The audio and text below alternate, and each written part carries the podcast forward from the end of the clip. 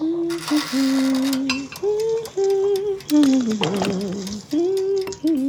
haben wir das Thema Mama Burnout. Lasst euch überraschen, es wird wieder ein ganz kreativer Flow. Möchtest du ein ganzes Stück? Ja. Mmh, Mutterkuchen. Das schmeckt ja lecker. Danke. Chaos, Kunst und Muttermund. Der Podcast für Kreativität und Mutterschaft. Hallo ihr Lieben, ich freue mich sehr, dass ihr wieder eingeschaltet habt. Heute gibt es wieder eine Spezialfolge von Chaos, Kunst und Muttermund zum Thema Trauer.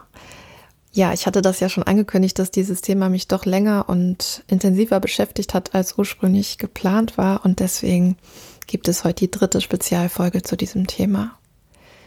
Diesmal habe ich mit Stefanie Möller aus Dresden gesprochen. Nachdem Stefanie viele Jahre als freiberufliche Hebamme und Familienbegleiterin tätig war, hat sie mitten in der Pandemie spontan beschlossen, Bestatterin zu werden. Wir sprechen über diesen spannenden Weg und natürlich über die Trauer und andere Themen. Also macht es euch gemütlich und nehmt euch Zeit für dieses berührende und inspirierende Gespräch. Mir hat ähm, vor einiger Zeit Jael geschrieben, die hier auch schon mal im Podcast zu Gast war und hat mir von dir geschrieben, ähm, dass du eben Hebamme bist und jetzt als Bestatterin arbeitest. Und ähm, ja, das hat mich erstmal total geflasht, weil ich das total spannend finde, äh, generell auch schon. Mhm. Ähm, aber auch, weil ich persönlich eben auch mit, mit meiner Erfahrung ähm, ja als, als Mutter und eben jetzt dadurch, dass ich meinen Vater vor kurzem verloren habe, ähm, da so ganz viele Parallelen für mich auch entdeckt habe bei diesen zwei Themen, Geburt und Tod. Mhm. Ähm, und ja, magst du vielleicht mal direkt erzählen, wie es dazu kam, dass du von der Hebamme zur Bestatterin geworden bist? Ja, ist interessant, ne? Bei dir fällt es gerade auch so zusammen. Mutter und Tochter und die Übergänge. Ja, ähm, genau, habe ich ja schon gesagt, ne? es interessiert mich auch von dir zu hören. Aber ich fange mal an, auf deine Fragen zu antworten. Ähm, ich ähm, ich glaube, ich liebe diese Prozessperspektive irgendwie. Ähm, es gibt ja nicht so, also wahrscheinlich gibt es das auch, ne? so Bam-Momente, irgendwie so Liebe auf den ersten Blick und ähm, Entscheidungen auf den ersten Zünder. Aber also bei mir sind das meistens ja irgendwelche Prozesse. Vielleicht kann man die auch erst rückblickend so erkennen. Ich habe im Jahr 2008 ähm, ähm, meinen Schwager verloren, beziehungsweise eben dann meine Schwiegerfamilie und mein Partner ähm, damals dabei begleitet, äh, wie er seinen Bruder verlor, der so alt war wie ich, 32 damals. Und ähm, ich habe damals intuitiv die Führung übernommen, weil ich die war mit den wenigsten Berührungsängsten zum Thema Tod offensichtlich. Also ich wusste, was jetzt zu tun ist und also das ist auch rückblickend total interessant. Ich hatte kleine Kinder, also ähm, Zeit hatte ich nicht, aber ich hatte irgendwie eine total deutliche Kompassnadel, die ähm, auch meiner Schwiegermutter widersprochen hat, zum Beispiel. Also, wo ich mich jetzt rückblickend manchmal wundere, dass ich so klar war und gesagt habe, nein, ähm, wir kommen jetzt alle zusammen, weil das ist jetzt dran. Und ähm, mhm. habe ich die Bestatterin ausgesucht auch in meiner Heimatstadt. Ähm, die kannte irgendwie meinen Vater äh, ja, irgendwie gab es da so Querverbindungen, die hatten sich auch gerade erst gegründet. Und äh, meine Mutter hat gesagt, geh, geh, mal da, frag mal da. Und ähm, die habe ich dann ja, denen bin ich begegnet mit kleinen Kindern, habe die beobachtet bei dem, was die gemacht haben und habe sofort gedacht, ach, die haben ja meinen Beruf am anderen Ende. Mhm. Und da hat sich das bei mir so reingepflanzt als möglicher Plan B für irgendwann mal und ja, offensichtlich ist er auf ein sehr tiefes Interesse bei mir gestoßen. Und wenn ich jetzt so von Abstand gucke, sehe ich auch, dass das Thema da nicht neu war für mich. Also klar, sonst hätte ich da ja auch nicht so geführt. Ähm, ich hatte in der Hebammenausbildung schon mit dem Tod zu tun. Ich durfte meine Großtante begleiten mit meiner Mama zusammen. Und auch das war ja meinem Interesse geschuldet, dass ich gesagt habe, ich möchte sehr gern mit ihr gehen. Also ja, von daher ist es, ähm, glaube ich, auch parallel am Ende zu meinem Erstberuf schon ange, hat es schon angefangen und vielleicht ist es wirklich was, was schon immer da war. Das kann ja auch gut sein. Mein Vater war Hausarzt, ähm, hat viele Menschen im Sterben begleitet. Das habe ich ja auch schon irgendwie mitbekommen. Mhm. Und wahrscheinlich auch als Hebamme, ne? da wird man ja auch äh, mit dem Thema konfrontiert. Genau, also da war auch äh, tatsächlich meine 13. Geburt, ähm, weiß ich noch. Ne? Ist auch interessant, wie sich das eben auch so festhält in meiner Seele irgendwie. Ähm, ein kleines Mädchen, was am dritten Tag äh, in der Klinik verstorben ist. Mhm. Und die Mutter war Holländerin und ähm, ich hatte damals noch nicht in Holland gelebt. Ich wusste noch nicht darüber, wie sie mit dem Tod umgehen und ich fand die damals merkwürdig, weil die so, ähm, ähm, so offensiv mit ihrer Trauer umgegangen ist, dass mich das verstört hat. Die wollte dann ähm, mit mir Kontakt haben, ganz viel. Also kurz war, ich habe ja auch geschrieben, aber ich war dann überfordert und habe das eigentlich dann ähm, ja nicht weiter, ich bin nicht weiter mit ihr mitgegangen, weil ähm, ja, ich war Hebammenschülerin, ne? ich war voll in dem anderen Thema und ähm, ja, ich glaube, sie hätte gerne mit mir weiter Briefkontakt gehabt oder, mhm. oder so. Und ich konnte das damals nicht gut. Ich weiß noch, dass die das Kind in Rosen äh, dann aufgebahrt hatte und ich habe gedacht, oh, was ist denn mit der so, ne? Also mhm. und jetzt denke ich, oh Mann. Mhm. Ja, aber damals war ich eben ja auf dem anderen Dampfer und ja, das war, das war unglaublich traurig. Diese Frau hatte so sich dieses Kind gewünscht. Mhm. Hatte keinen Partner, das heißt, es war auch klar, dass sie kriegt nicht noch weitere Kinder irgendwie und mhm. das hat mich schon sehr bewegt, aber wie gesagt auch damals überfordert. Ja, vielleicht mhm. auch altersbedingt oder weiß ich nicht. Ja, und ich war ja total eingebunden in die Hebammenausbildung, die eigentlich da keine Räume gelassen hat. Aber so kam das ja immer wieder vor, dass ähm, der Tod mitgemischt hat. Auch meine letzte Geburt in Berlin, verrückterweise, als ich da gerade im Abschiedsmodus war wurde ein totes Kind äh, erwartet und also was schon verstorben war und ich habe mich gemeldet und gesagt, das möchte ich gerne machen. Mhm. Ähm, ich glaube auch, weil ich dachte, oh, das ist irgendwie auch gut, wenn man das schon mal erlebt hat als Hebamme und mhm. und es war eine ganz, ganz schöne, äh, ganz schöne Betreuung. Mhm. Und ähm, was denkst du, wie hat sich das entwickelt, dass du mit der Zeit eben jetzt von dieser Überforderung ähm, beim ersten Mal, als du das erlebt hast, bis zu dieser Souveränität, die du jetzt hast, ähm, wie ist es, wie, wie ist dieser Weg dahin gekommen? Das Leben.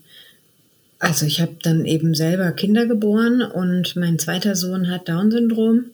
Und das heißt, dass, also was heißt, das heißt das? Also bei mir war das so, dass ich in der Schwangerschaft gespürt habe, dass es sein kann, dass er nur in meinem Bauch lebt. Mhm. Ähm, durch den Weg, den ich als Hebamme genommen habe, ähm, durch die Niederlande sozusagen, ähm, wo ich ja dann äh, noch eine Zusatzausbildung sozusagen gemacht habe, um dort als Hausgeburtshebamme arbeiten zu dürfen damals, ähm, hatte ich dann für mich entschieden, dass ich den Ultraschall für mich nicht möchte, ähm, weil ich gesehen habe, was es äh, hatte ich vorher in Deutschland gesehen, was es mit den Frauen macht. Und dort habe ich gesehen, dass es anders, ganz anders sein kann und dass ich das so vorziehe oder eben nur unter bestimmten Bedingungen mit ganz konkreten Fragestellungen. Und ähm, ja, vor diesem Hintergrund bin ich mit Nika ohne Ultraschall schwanger gewesen, nur von Hebammen begleitet. Und war ganz klar in meiner Intuition, dass ich einen behinderten Jungen erwarte, der möglicherweise ja nicht lange leben wird. Und das heißt, da ist in meiner Seele ja auch ganz viel passiert. Ich habe jetzt gemerkt, in dem Prozess zur Bestatterin musste ich mich mit der Trauer, die da ist, obwohl er lebt, also er ist jetzt auch mhm. mit mir in der Wohnung unten und ähm, ich freue mich total an ihm. Ich bin so glücklich, dass ich ihn habe. Ich bin so stolz auf ihn. Ähm, und, und dennoch gibt es da eine ganz große Trauer, die da in mir war oder mhm die mir jetzt wieder begegnet ist, also in, dem, in der einen viermonatigen Weiterbildung, die ich gemacht habe, ging es ganz viel darum. Ich habe da noch mal ganz viel von erzählt und das war ähm, so ein Schreckmoment auf meinem Weg jetzt zur Bestatterin, als ich gemerkt habe, dass ich mich auch mit dem Thema Fetozid dann jetzt auseinandersetzen muss, weil äh, möglicherweise Eltern zu mir kommen könnten, die ein Kind mit Down-Syndrom beerdigen, was ähm, ja vielleicht auch ähm, sozusagen deshalb nicht lebt, weil jemand eingegriffen hat. Mhm. Ähm, und da habe ich dann ein Coaching auch zugemacht, weil ich dachte, oh oi, also kann ich das oder sollte ich mhm. das tun? Also mhm. könnte das schwierig sein noch für die Eltern oder, oder so, wenn die erfahren, was ich für einen Sohn habe. Und das hat, da hatte ich das Gefühl, diese Hürde, die muss ich erst nehmen, bevor ich sagen kann, ich mache das wirklich. Und da konnte sich aber in diesem Coaching einfach was lösen, wie so ein Knoten irgendwie. Und ich habe gedacht, ja, ja, ich gehe das jetzt weiter, den Weg, das ist irgendwie gut. Ich kann gar nicht so genau sagen, warum, aber es ist irgendwie gut für mich und es ja, scheint da irgendwie lang zu gehen. Und, ähm, und du spürst wahrscheinlich auch den Bedarf einfach, ne? dass diese Stärke, die du hast und diese, diese Kraft, die du hast, dass die auch gebraucht wird. Also so wahrscheinlich war das ja auch so diese Erfahrung mit deiner eigenen Familie, ne? dass du da gemerkt hast, du kannst das jetzt ähm, begleiten und hast die Kraft. Das weiß ich nicht. Also das ähm, hat mir jetzt öfter schon mal jemand ähm, so, äh, so mich so gefragt oder äh, gesagt, ähm, du machst es ja sicher, um ähm, in der Welt was zu verändern oder, oder was ähm, Notwendiges zur Verfügung zu stellen. Und das, es ist eher so, dass ich gemerkt habe, dass meine Neigung möglicherweise was sein kann, der ich erfolgreich nachgehen kann. Also, ähm, also ne, dass da vielleicht eine Nische ist, aber Mhm. nicht, ähm, also das ist eher halt so schön, dass es sein kann, dass die da ist. Ne? Also ich Mhm. bin ja gerade noch im Anfang. Also ich habe Mhm. den Eindruck, es fühlt sich so an, auch als wäre die da Mhm. In die ich so reinwachse, aber das ist mehr so, ja, weiß ich auch nicht, wie so eine Pflanze, die sich ihren Weg sucht und froh ist, dass da, dass da lang geht. Aber äh, dass der Bedarf da wäre, das habe ich nicht so.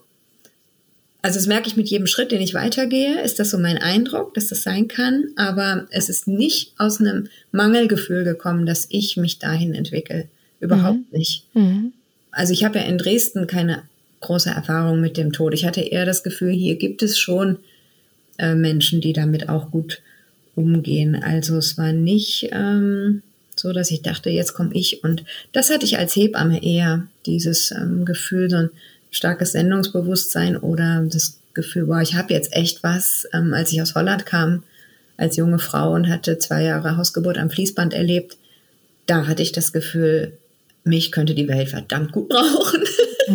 so, da war ich total, ähm, ja, da war ich ganz sendungseifrig und hätte auch äh, gerne ein Buch übersetzt, was damals nicht geklappt hat. Und also da war ich so ganz, ähm, hm, ja, selbstbewusst, weiß ich nicht, aber ja, in, in diesem Thema auf jeden Fall. Ne? Mhm. Jetzt ist es wirklich eher so mein, war damals ja auch mein Prozess. Ich habe es auch, auch das habe ich aus einem ganz ureigenen Interesse gemacht, Hebamme werden. Aber auch da ist es natürlich toll, wenn man als junge Frau einen Beruf ergreift und dann merkt, ah, ähm, da funktioniert irgendwie was. Und das war aber eigentlich erst so, nachdem ich in Holland gewesen war und mir die Hausgeburtshilfe zugetraut habe. Mhm. Und dann nach Dresden kam und gemerkt habe, genau das wird hier gerade gebraucht. Also das war auch ein bisschen wie so ein Geschenk. Mhm. Ich dachte echt, ach, das ist ja krass. Okay, ich komme ja eigentlich zufällig her und jetzt, das fühlt sich wieder so ein bisschen so ähnlich an am Ende. Ich möchte was, was gerade irgendwie passt. Wie schön. Und ähm, hast du auch Kontakt zu anderen BestatterInnen? Das entwickelt sich jetzt gerade, ja. Mhm. Also der erste Kontakt war natürlich der zu der, die ich da beobachtet hatte äh, im Jahr 2008. Ne? Die habe ich angerufen und die hat angefangen zu lachen, als ich gesagt habe, so, pass mal auf.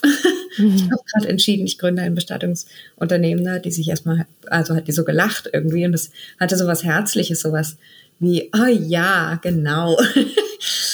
Ähm, die konnte sich auch an mich erinnern, weil die auch äh, 2013 dann meinen Vater ähm, ja, begleitet hat. Das ist lustig, ne? Oder was heißt lustig? Bei mir ist es auch im März gewesen, dass mein Vater starb vor zehn Jahren, aber Mhm. ja. Und da habe ich die eben wieder getroffen und deswegen konnte die sich auch an mich erinnern, denke ich. Und Mhm. ähm, die haben mir dann so ein bisschen einen Fahrplan aufgezeigt. Ne? Ah, da gibt's noch, auch es gibt auch noch eine Hebamme und so, dann ruft doch die mal an. Und dann habe ich da auch ein Praktikum gemacht und ähm, naja, mich so da ein bisschen an ihren Fahrplan gehalten. Und jetzt erst geht es los, dass ich in Dresden Bestatter kennenlerne und Bestatterinnen. Also das ähm, war zwar auch einer meiner ersten Schritte, dass ich Mails geschrieben habe und angerufen habe und vorbeigegangen bin, aber die Resonanz war verhalten. Mhm. Und das kommt erst jetzt im Tun eigentlich, dass ich so in die Kontakte komme. Also so eine hatte ich einen direkten offenen Kontakt, das ist total schön und das ist auch bis heute so. Ähm, aber die anderen waren eher verhalten. Jetzt hat sich gerade auch was gegründet gleichzeitig mit mir. acht junge Männer, zu denen ist der Kontakt ganz einfach, hat sich ganz so nebenbei ergeben irgendwie. Ähm, total schön, das ist total einfach und fluffig.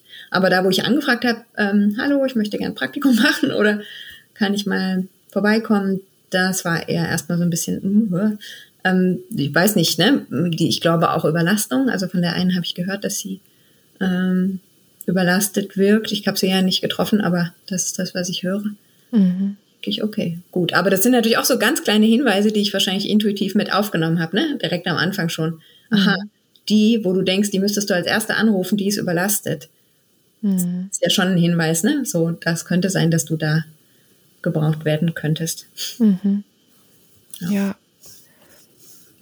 Und ähm, also als ich mir so deine Seite angeguckt habe, ähm, da hat sich das für mich so ganz erfrischend angefühlt, weil ähm, also ich kenne äh, Bestattungsunternehmen halt erst also durch meine eigene persönliche Erfahrung und eben was man so im Umfeld mitbekommt, ähm, so mehr so aus dem ländlichen Bereich, weil meine Familie halt aus dem ländlichen Bereich kommt. Ähm, und, und aus Film, ne? so, mhm. eher so klischeehaft mhm. aus Film oder eben diese eher ähm, ja meistens doch eher konservativen Bestattungsunternehmen. Mhm. Und als ich auf deine Seite geguckt habe, da fühlte sich das ganz anders an. Also so eine ganz persönliche und so ein ja auch sehr individualistische Beschreibung und ähm, sehr kreativ auch. Ähm, mhm. Und da habe ich mich gefragt, wie, wie, wie hast du das entwickelt, da deine Visionen als Bestatterin? Tja, also ich glaube, das ist untrennbar verknüpft eben mit dem Beruf Hausgeburtshebamme, wo ich ähm, das habe ich, glaube ich, auch irgendwo ähm, mal beschrieben auf dieser Webseite, vielleicht auf dem Hebammenteil, weiß ich nicht. Aber ich hatte in Holland, würde ich sagen, ein Erleuchtungserlebnis, ganz banal auf einer Küchenbank bei einer Gebärenden. Die hat bei acht Zentimeter Muttermund, zweites Kind, das heißt, es war ne, so, es kann jeden Moment kommen, äh, drei starke Venen und es ist da. Ähm, hat die gesagt, sie geht jetzt noch mal eine Zigarette rauchen unter ihrer Dunstabzugshaube. Und ich saß auf der Küchenbank und dachte, ach, ist das schön, dass ich nur die Hebamme bin. Ich habe so richtig, also so in diesem Entspannungsmoment lag so ein, ne, und im Rückblick war das so ein Erleuchtungsmoment, dass ich da dachte, wie toll ist das, dass ich nur Gast bin. Das ist ja ihr Leben. Und mhm es ist ja nicht so, dass die Welt es braucht, dass ich jetzt sage, aber Rauchen ist schädlich. Also, ne, das, mhm. äh, das ist ja nun vollkommen klar, das weiß ja jeder. Also niemand raucht ja, weil er glaubt, das wäre ein, also jedenfalls heutzutage nicht, ähm, das wäre irgendwie ein Zugewinn für die Gesundheit. Das heißt, ich hatte nichts zu tun, außer auf dieser Küchenbank zu sitzen und ähm, mich da ihrem Fluss mit hinzugeben. Es gab nichts zu tun und das war so anders als meine Klinikerfahrung, wo eine Frau, die in der Klinik ist, die rauchen gehen möchte, die muss ja fragen. Also die ist ja mindestens irgendwie verkabelt bei 8 Zentimeter zweites Kind. Die kann nicht einfach eine rauchen gehen. Also die muss um Erlaubnis fragen und wird natürlich, also sich hüten in der Regel, weil äh, mhm. was kriegt sie für eine Resonanz? Und diese Frau hier, die war da nicht drauf angewiesen und irgendwas hat das halt in mir bewegt, in, im Sinne, ne, das meine ich mit, Prozess so. Also ich fand das so toll und für mich war das so stimmig, dass ich nur die Hebamme bin. Ähm, dass in ihrem Wertekontext dieses Kind geboren wird, so ist das ja. Und so muss das sein, weil so ist die Frau in ihrer Kraft. Mhm. Ähm, ne, das ist ihr Zuhause und ähm, sie macht das, was sie in dieser Krise, eine Geburt ist eine Krise, also wenn auch die schönste überhaupt, aber es ist eine, was sie da braucht, das macht sie. Und mhm. ich, ich folge ihr und wenn sie mich braucht, bin ich da. Ich war total da. Ich war mega da. Also ne, ganz präsent äh, mit all meinen Sinnen. Und, und das ähm, ist tatsächlich dann, ähm, als mein Schwager starb, ähm, habe ich das auf uns übertragen erlebt, dass die gesagt haben, ähm, also die Regina damals, die uns begleitet hat, boah, ja, man kann jetzt einen Trauerredner und ihr könnt aber auch überlegen, ob ihr selber was sagen wollt. Gibt es was zu sagen? Ja, es gibt Leute, die dann so einen Stab rumreichen. Oh ja, das haben wir gemacht und das war's, ja. Und es gab, es gibt einen Priester in der, oder jedenfalls, ähm, an, er war Priesteranwärter, ich weiß gar nicht genau, Theologie hat er studiert, ein Onkel, der hat dann auch diesen Teil mit reingebracht, den die Älteren vielleicht auch ähm, brauchten, ne, den, den kirchlichen, den christlichen Teil und jeder hat sein Mosaikstückchen beigetragen und Und wir haben gefragt, können die Kinder mitkommen zur Verabschiedung? Ja, aber darf ich? Und da hat sie damals gesagt, darf ich dabei sein? Weil das hatte ich auch noch nicht. Und da ist sie mit uns mit, während wir mit unseren kleinen Kindern, ne, mit meinem äh, kleinen Spezi, den hatte ich auf dem Arm, den Mika, äh, der war zwei. Und die beiden Jungs haben ihren Onkel ähm, verabschiedet und das war unser Prozess, das war vollkommen klar. Das ist unser Verstorbener und wir dürfen den so verabschieden, wie, wie jeder Einzelne das braucht. Und mhm. das ist irgendwie, und dann hat sich ja auch das Thema Trauer in meinem ganz persönlichen äh, Leben auch weiterentwickelt und ja, so kommt es alles irgendwie zusammen wie so ein Zopf oder so. Mhm. und, und wie gesagt, dass jemand anders das brauchen kann, was ich da anbiete, das ist ja auch ein Prozess, ne? Das, ähm, das ist kein fertiges Produkt, was ich da hinlege und so will ich es ja auch gar nicht. Mhm. Ich möchte mich ja mehr eben wieder als Hebamme nur eben dem neuen Thema anbieten. Ich, es gibt einen Bestatter in Berlin, den Bernd Toner, den habe ich neulich im Zusammenhang mit dem Bohana-Kongress angehört, äh, wie er in einem Interview, so wie wir jetzt gesprochen hat, und der hat gesagt, wir sind Hebammen für den Prozess der Leute. Und ich dachte, oh, danke. Also, ja. Oh, ja. Mhm. Ja. Also ich habe das auch als unglaublich wertvoll empfunden. Also die Bestatterin ähm, hat uns ja begleitet. Also überhaupt, dass man eben eine Begleitung bekommt. Ähm, das waren also ja. Sachen, über die ich mir vorher gar keine Gedanken gemacht habe. Mhm. Und auf so eine ganz sensible Art eben auch. Und ich habe eben auch gespürt, die hatte zum einen eben die professionelle Erfahrung, dass sie genau weiß, was sie tut, dass man auch weiß, sie kann sich abgrenzen, ne? man muss sich da um mhm. gar nichts kümmern, das macht mhm. die alles. Mhm. Und, ähm, und aber auch so emotional, dass sie eben auch weiß, was es bedeutet zu trauern. Ähm, ja und, ähm, und einem das eben da eben ganz viel auch so abnimmt und einem den Raum schafft, auch für sich selber klar zu kriegen, wie, wie wünsche ich mir das denn jetzt eigentlich, ne? Weil, ähm, also der Tod ist ja auch viel mit Tabu in unserer Gesellschaft verbunden. Äh, und ich glaube, vielen Menschen fällt es da bestimmt auch schwer, das überhaupt zu für sich selber zu artikulieren, ne? wie, wie wünsche ich mir das jetzt und was gibt es da überhaupt für Möglichkeiten und ähm, und da eben jemanden zu haben, der einem das auch so, ja, so, da einen auch unterstützt, ähm, sich selber diesen Raum auch zu öffnen, das finde ich total wertvoll. Und ähm, das stelle ich mir auch eben sehr unterschiedlich vor. Ne? Könnte ich, also könnte ich mir vorstellen, je nach Bestatter, Bestatterin, wie das dann eben so begleitet wird. Ne? Aber ich fand das bei uns schon alles sehr stimmig. Klar, und am Ende ist es ja aber ähm, äh, am wichtigsten, dass die Bestatterin, der Bestatter das so macht, wie er oder sie selber, also, ne, also genau wie auch die Frau, die da raucht, um die Krise zu schaffen, muss der Bestatter ja er sie selber sein dürfen, um mhm. halt leben zu können. Das heißt, am Ende ähm, gibt's da eben auch kein richtig und falsch. Ne? Also mhm. das ist auch was, was ich jetzt oft gehört habe. Die Bestatter mit der richtigen Haltung oder sowas, wo ich so merke, oh, der, pff, ähm, das ist nicht das, was ich sehe. Ich sehe ähm, Bestatter, die gut bei sich sind, die, ähm, mhm. ne? also und dann können die gut Halt geben, aber ob das welche sind, die einen Anzug für angemessen halten oder, oder eben gerade nicht, ich glaube, mhm. das ist gar nicht der, das ist für mich überhaupt nicht der Punkt, sondern mhm. eher dieses, ne, sind die, ja, sind, stehen die sicher irgendwie und was die, was der einzelne Bestatter braucht, um sicher zu stehen, das kann er oder sie nur selber wissen. Und dann mhm. wird man sehen, ob ähm, das angenommen wird, weil genug Menschen drumherum das so möchten irgendwie, also mhm. sich von dieser Person gut begleitet fühlen. Mhm. Und ähm, was mir jetzt noch so oder ja in der letzten Zeit schon mal durch den Kopf gegangen ist, ist, dass bei mir noch andere Dinge auch ähm, mit schon in Anbahnung waren. Also zum einen habe ich ja, als meine Kinder klein waren, äh, mich so überfordert gefühlt als Mutter, dass ich damals ähm, nach Hilfe gesucht habe und aber fand, es war schwer, was zu finden, was mir wirklich geholfen hat. Und da habe ich den jetzt bei Julia getroffen und habe mit dem, ich weiß nicht, ob der das was sagt, das ist ein, mhm. ähm, sagt dir das was, der Name? Ja, das okay. ist ein dänischer Familientherapeut. Genau. Der hat das Family Lab gegründet. Genau, das, ja, also, ja, ja der hat ähm, hier einen Vortrag gehalten in Dresden und ich dachte, ja, der, also von dem möchte ich irgend, der kann mir helfen irgendwie. Wenn jemand, dann, wow. dann der. Und dann habe ich ähm, bei dem eine Weiterbildung gebucht und anderthalb Jahre mit ihm tatsächlich viel Zeit verbringen dürfen. Und dann habe ich hier Kurse angeboten, weil ich auch so total begeistert war. Ne? Ich bin so richtig übergelaufen von dieser Freude, dass dieser Mensch mir wirklich helfen kann. Und ich hatte wirklich ich hatte richtige Probleme als Mutter. Also als wir dann noch, ähm, ja, der Tod, so hängt alles wirklich zusammen. Der Tod meines Schwagers hat damals ausgelöst eigentlich, dass wir noch ein drittes Kind bekommen haben. Und dann hatte ich also zwei kleine Jungs, war schwanger, beziehungsweise hatte dann eben drei kleine Kinder und dazwischen eben der Mika mit seinem Down-Syndrom und ähm, allem, was da dazugehört.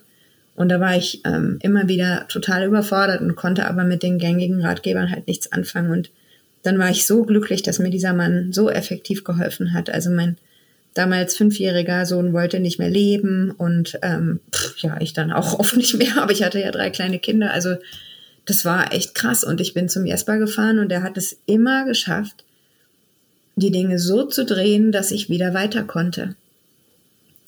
Und ähm, dann habe ich hier diese Kurse gegeben zum Thema Familie und ich merke halt diese Themen, die, also es ist so, als ob der Tod ähm, jetzt dann nochmal so meine letzte Challenge so ein bisschen auch ist vielleicht. Also ich meine, das ist ja in mhm. jedem Leben so, ne, dass irgendwann das Thema mehr und mehr kommt. Mhm. Trauer und Tod, weil erst werden unsere Eltern älter und äh, um uns rum ähm, ne, schlägt der Tod häufiger mal zu, nimmt häufiger mal jemanden mit. Das ist ja so, ne? Je älter mhm. wir werden, dass das einfach mehr wird und diese, ähm, diese Endgültigkeit, die hat natürlich eine Schlagkraft in Familien auch, nochmal viel zu bewegen und ja, irgendwie, nachdem ich mich so viel mit Wut und Trauer in Familien auch im Zusammenhang mit Geburt ähm, beschäftigt hatte, ist das irgendwie wie so logisch, dass ich da noch weitergehen möchte und mich das irgendwie ähm, interessiert, ähm, zumal ich vorher auch in den Geburtsverwaltungskursen immer schon das Gefühl hatte oder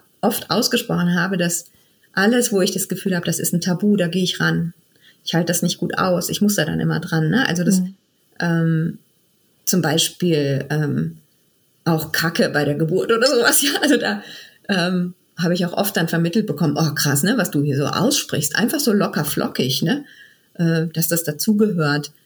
Ähm, oder eben Wut in der Elternschaft. Ja, das sind so Dinge, die, ja, äh, will man lieber nicht so gerne dran. Ne? Also, mhm.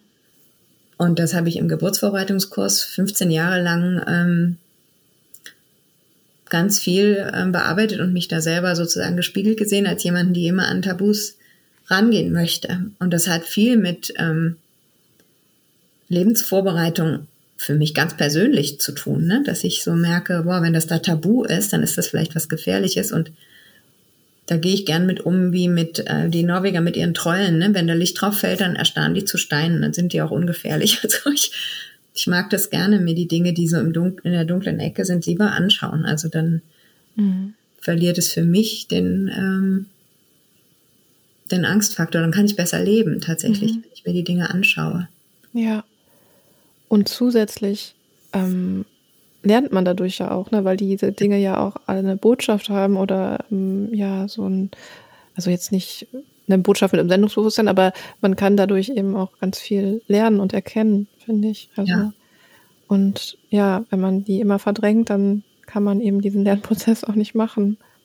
Ja, und es ist, als würde man um das Wesentliche drumherum eiern, so ein bisschen, ne? Also, mhm wenn da doch was so Wesentliches ist, dann muss ich mir doch das zuerst anschauen. Das ist ja so wie auch in Familien. Das, was stört, das müssen wir zuerst angucken. Mhm. Das, was Angst macht, müssen wir eigentlich zuerst angucken, sonst liegt alles andere im Schatten dessen oder mhm. wird davon mindestens ähm, entschleunigt oder gebremst, ne? wenn nicht mhm. gar blockiert. Und die Corona-Zeit hat dann natürlich auch als Katalysator gewirkt. Ne? Also, dass ich da auch ähm, Tod, Trauer, ähm, ja, war so viel mehr da und auch genau das Tabu auch ein Stück weit mhm. viel deutlicher zu sehen. Also total wichtig, sich das anzuschauen, aber gleichzeitig ist es auch total wichtig, sich zu stabilisieren, damit man das eben auch kann. Ne? Ähm, ja. wie, wie ist das da bei dir? Also wie stabilisierst du dich, ähm, wenn du eben diese, diese schwierigen Themen angehst? Hm. Also zum einen ähm, ist dieses Weitergehen, glaube ich, was Stabilisierendes tatsächlich an sich schon. Also, dass ich, ähm, als ich gemerkt habe, in dieser Corona-Zeit zum Beispiel, dass ich mich im Gesundheitswesen nicht mehr gut bewegen kann, ähm, da wurde es für mich enger irgendwie. Ähm, überall war plötzlich so eine Art Klinikatmosphäre irgendwie und also auch, ne, kon wir konnten das auch in unserer Hebammenpraxis schlecht dann von uns fernhalten, ne, was so gesamtgesellschaftlich los war. Und da habe ich gemerkt, boah, das wird hier jetzt eng und ich kann mich eben nicht mehr stabilisieren irgendwie. Mhm. Ich ähm, verliere mich. Also ich, ich finde, das ist fast allen so gegangen, ne? dass es ganz schwer war, so eine innere Mitte zu halten. Mhm. Und da war Weitergehen für mich tatsächlich ein stabilisierendes Mittel. Also zu sagen, nee, das, also das geht hier für mich so irgendwie nicht mehr. Ähm, ich bin dabei, mich irgendwie zu verlieren in diesem strukturellen Chaos und diesem Stress.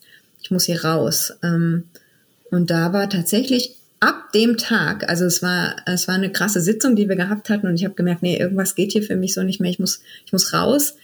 An dem Abend habe ich gesagt, ich gründe ein Bestattungsunternehmen und ich habe gelacht auf einmal wieder. Und wow. habe gemerkt, krass, dieses Weitergehen hilft mir. Da wird es weiter irgendwie da. Wenn ich mich mhm. jetzt entwickeln darf, dann ist es nicht mehr eng. Ich kann weitergehen. Mhm. Und dann sind es natürlich viele Kleinigkeiten, die ähm, mich stabilisieren. Ich meine, ich bin 48, das heißt, äh, Wechsel ist gerade Programm. also seit einigen Jahren merke ich, dass Entwicklung total dran ist. Ne? Jetzt äh, sind die Kinder groß und in mir ist ganz viel dann in Dysbalance gekommen, was ich wieder ausgleichen musste. Und so habe ich tausenderlei ähm, angefasst irgendwie, ne? Von Atemübungen bis ähm, Bewegen ähm, und so weiter. Also ich habe ganz viel angepackt bis hin zu, dass ich vor fast vier Jahren eine Heldenreise gemacht habe und das war auch ein Mega-Katalysator. Also danach habe ich ganz viel ange angepackt und ja, ob das ne, von Beziehungsqualität über ähm, ja, wo muss ich sein tatsächlich, ne? Wie viel Wald brauche ich? Ähm, ja, bestimmt nicht ohne Grund war ich vorhin auch schon im Wald. ähm, ich dachte irgendwie, das ist immer gut für mich. Hm. Wow. Die Füße in die Priesnitz stecken kurz. Ähm, ne, so. Und was will ich essen? Ganz, also ganz banal, ne? So, ich habe ähm, mir da gestern Gedanken drüber gemacht, dass ich gerne schon gefrühstückt haben möchte, bevor wir uns unterhalten. Mhm. habe ich in den letzten Jahren rausgefunden, was da gut für mich ist, auch mit Hilfe von Fasten und so. Also ja, ich finde, das ist so ein kleinteiliger Weg ja auch, ne? Was stabilisiert mich ja alles Mögliche. Essen, Atmen, Wald, Freunde, Liebe. Mhm. Perspektive auch. Also tatsächlich weitergehen, ne? Also im, im Gehen liegt ja auch mhm.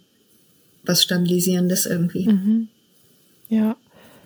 Ja, Bewegung, ne? Äh, Lebendigkeit. Ich bin jetzt alle Wege zu Fuß gegangen, das war auch total interessant. Also ich hatte zum Beispiel, das war nach der Heldenreise total extrem. Ich konnte nur noch zu Fuß gehen oder ich wollte alles zu Fuß gehen. Ich wollte nicht mehr Fahrrad fahren, ich wollte nicht Auto oder Öffis, ich wollte alles gehen. Und ähm, das ist ja total spannend. Und jetzt in diesem neuen Weg auch. Ich wollte zum Krematorium einmal gelaufen sein. Es ist weit, aber ich wollte das. Ich wollte genau spüren, wie verhält sich das zum Friedhof ähm, und wie, ne, wie weit ist es? Also ich musste mhm. das alles mit eigenen Schritten ermessen. Und nach Meißen ins Krematorium ist es so weit, dass ich gedacht habe, nee, da fahre ich dann mit dem Fahrrad hin. und das war halt auch total gut. Alles so in meinem Tempo und es zahlt sich aus irgendwie. Weil ich mhm. auf den Wegen ähm, habe ich dann Ideen oder ja auch Zeit, kurz innezuhalten, mich mit jemandem zu unterhalten, den ich ähm, treffe. Und ja, all das ist irgendwie Inspiration und Stabilisierung gleichzeitig. Mhm. Ja. War das jetzt verständlich oder total chaotisch, was ich jetzt von mir gegeben habe? Nein, also ich äh, konnte folgen, glaube ich. also nicht, dass ich folgen konnte, aber egal. ja, Wahnsinn. Ja, und du, ähm, du, hast, du, hast, ja vorhin auch gesagt, ähm, Geburt ist eine Krise, ähm, ja, Tod ist eine Krise. Ähm, und da ist ja Stabilisierung auch nochmal sehr speziell, ne? weil in diesen Momenten ist ja ein riesengroßer Umbruch. Ähm, wie, wie geht man da mit dem Thema Stabilisierung um? Weil also man, also da ist ja ganz viel in Bewegung, ne? Ähm, und Stabilisierung ist ja erstmal auch halten. Also, äh, weißt du, was ich meine? Ähm, geht man da nochmal in solchen Krisensituationen anders mit dem Thema um oder ist es einfach, oder ist es das Gleiche? Also, ähm, es wird dann verschärft gebraucht und mhm. ganz konzentriert. Ne? Also bei einer Geburt, und das ist auch ein, ein, wichtiger Punkt für mein Weitergehen, dass ich merke, ich werde älter und in zehn Jahren schaffe ich das möglicherweise nicht mehr gut, nachts um drei, mhm. ähm, diesen Halt zu geben, ne? weil da muss ich eben alles gleichzeitig. Ich konnte das jetzt gut und das war auch völlig verrückt. Ich habe ganz klar gemerkt, ich möchte keine einzige Geburt ungern machen. Das geht nicht. Mhm. Das heißt, wenn ich jetzt merke, meine Kräfte nehmen möglicherweise bald ab, also ne, ist einfach auch äh, was mein Kopf mir sagt, aber auch gepaart mit körperlichen Anzeichen. Ne? Also, dass ich merke, hm, Blutdruck, das sind so Dinge, auf die muss ich dann irgendwann mal aufpassen, ähm, was da so in der Familie liegt auch und so. Und dann sehe ich meine älter werdenden Kolleginnen und merke, also realistisch betrachtet, wird es in zehn Jahren schwierig, um 0.50 Uhr von Presstranke wegzuwerden. Ne? Also, mhm. und dann sofort zack los und jemanden stabilisieren. Ne? Und immer, immer so viel Adrenalin verwalten, wie du vielleicht brauchst. Also, das ist ja das, was ich an anderen Kolleginnen auch, ich habe ja auch in Norwegen mal eine Weile gearbeitet, da habe ich meine, meine Kolleginnen so ähm, nochmal denen zuschauen dürfen, weil dort ist es auch so große Uniklinik, man ist immer zu zweit. Das heißt, ich durfte meinen Kolleginnen so zugucken bei der Arbeit und boah, ich habe mich manchmal wie verliebt in diese Kolleginnenrücken, wo ich weiß, da drin wird gerade, ist so viel los, weil die so viel Adrenalin verwaltet, was sie vielleicht braucht, ne? Mhm. Ähm, da hatte ich dann so eine Hochachtung vor, weil ich selber wusste, was es bedeutet. Und das bedeutet ja für das innere Hebammensystem eine ganz schöne Herausforderung. Ne? Also mhm. viel Wissen um wenig zu tun war mit der erste Satz, ähm, der mir begegnet ist im Zusammenhang mit Geburtshilfe. Und das ist so. Du weißt, was alles sein kann und du musst dich selbst verwalten und als mhm. Mutter auch wieder. Ne? Also du, das ist die wichtigste Aufgabe, selbst beruhigen, mhm. dich selbst beruhigen, egal wann. Und ähm, ich habe immer gedacht, wenn ich dann ganz viel Erfahrung habe als Hebamme und Lebenserfahrung, dann werde ich ja ruhiger. Dann habe ich irgendwann weniger Angst. Und dann habe ich beobachtet, das stimmt nicht. Mit abnehmender Kraft habe ich bei meinen Kolleginnen beobachtet, das kann eher sogar auch wieder mehr werden, weil sie merken, sie haben nicht mehr die Kraft. Auch im Kontakt mit Ärzten, die äh, oft die Haltung haben, warum seid ihr nicht eher gekommen? Ne? Also wir haben zwar hier Glück in Dresden und trotzdem wissen wir alle, dass das sein kann, ne? dass du in der Krise jemanden triffst, der dich noch weiter destabilisiert. Mhm. Also das äh, habe ich auch im Vergleich zum Ausland halt in Deutschland immer wieder stark erlebt. Das gibt's hier. Ne? Du bist total fertig und hast alles gegeben und dann triffst du auf jemanden, der dich noch weiter destabilisiert. Wie kannst du das schaffen, wenn du nicht mehr auf der Höhe deiner Kraft bist? Und da habe ich halt auch gemerkt, ähm, boah, ne, das könnte einfach irgendwann dann äh, zu viel verlangt sein von mir. Und auch wenn das Thema Tod vielleicht noch herausfordernder ist, wobei das weiß ich nicht. Also es, ne, es ähnelt dem Thema Geburt schon sehr. Wir haben mit Aufreg Aufregung zu tun, ähm, mit immer wieder auch enge Gefühl, ne? Und äh, wie kriege ich es wieder weiter? Ähm, und beim Thema Tod aber habe ich gemerkt, es wird zwar viel von der Rufbereitschaft der Bestatter gesprochen, oder das ist mir viel begegnet. Aber das ist eine ganz andere Rufbereitschaft als die mhm. der Hebamme. Mhm. Also ich merke, wie ich mich da so rein entspanne. Also das mhm. ist einfach was anderes. Selbst wenn mich jemand nachts um zwei anrufen könnte als Bestatterin, ne, ist ja jetzt auch die Frage, wie will ich arbeiten? Also ich, ich biete mich jetzt nicht der Polizei an für Autobahnunfälle, weil ich merke, also ich alleine als Frau, das muss auch nicht sein. Es gibt das städtische Bestattungswesen, äh, ne, die von jungen Menschen äh, geflutet werden, die da arbeiten, so ungefähr ähm, ne, und die sich abwechseln können. Ich muss das nicht anbieten. Und ja. dann findet es mich auch nicht. Das heißt, selbst wenn ich mal nachts angerufen werde, ähm, ist es nicht dieses sofort los. Ähm, du musst immer wissen, wo deine Tasche ist und ne, ja. immer dieses Adrenalin zur Verfügung stellen können. Ich denke, ähm, das ist wahrscheinlich ja auch eher dieser Teil der Hebammentätigkeit der, der Wochen, äh, Wochenbetthebamme, ne, wo dann schon diese Naturgewalt der Geburt oder des Todes eben passiert ist mhm. und dann, wie das dann ins Leben ne, ähm, begleitet wird. Ja. Also die, die, die Menschen, die eben jetzt eben mit der Trauer sozusagen, also mhm. die Trauer wurde geboren sozusagen, ne, und wie ja. die jetzt damit umgehen. Also, äh, und dieser andere Prozess der Geburtsbegleitung mhm. ist dann wahrscheinlich eher so die Sterbebegleitung, ne, könnte ich mir vorstellen. Ja. Ja. Und ähm, das stelle ich mir auch wirklich sehr, sehr unterschiedlich vor dann. Ja. Ja, und interessant, das habe ich natürlich auch abgeklopft, ne? Ist ähm, Hebamme sein ohne Geburtshilfe war es, aber das hatte ich viele Jahre, als meine Kinder klein waren und habe gemerkt, nee, irgendwie habe ich das Thema ähm, irgendwie genügend bearbeitet und ähm, es ist auch irgendwie weniger befriedigend für mich, wenn ich jetzt nur Wochenbetten nach einer klinischen Betreuung begleite. Ne? Also das mhm. ist ja was ganz Eigenes und Mhm. Und auch Sterbebegleitung, das haben mich ja auch viele gefragt, ach, du machst jetzt Sterbebegleitung? Habe ich gesagt, nee. Ähm, das finde ich auch interessant. Warum habe ich das gewählt? Ne? Warum habe ich jetzt gesagt, ich möchte Bestatterin sein?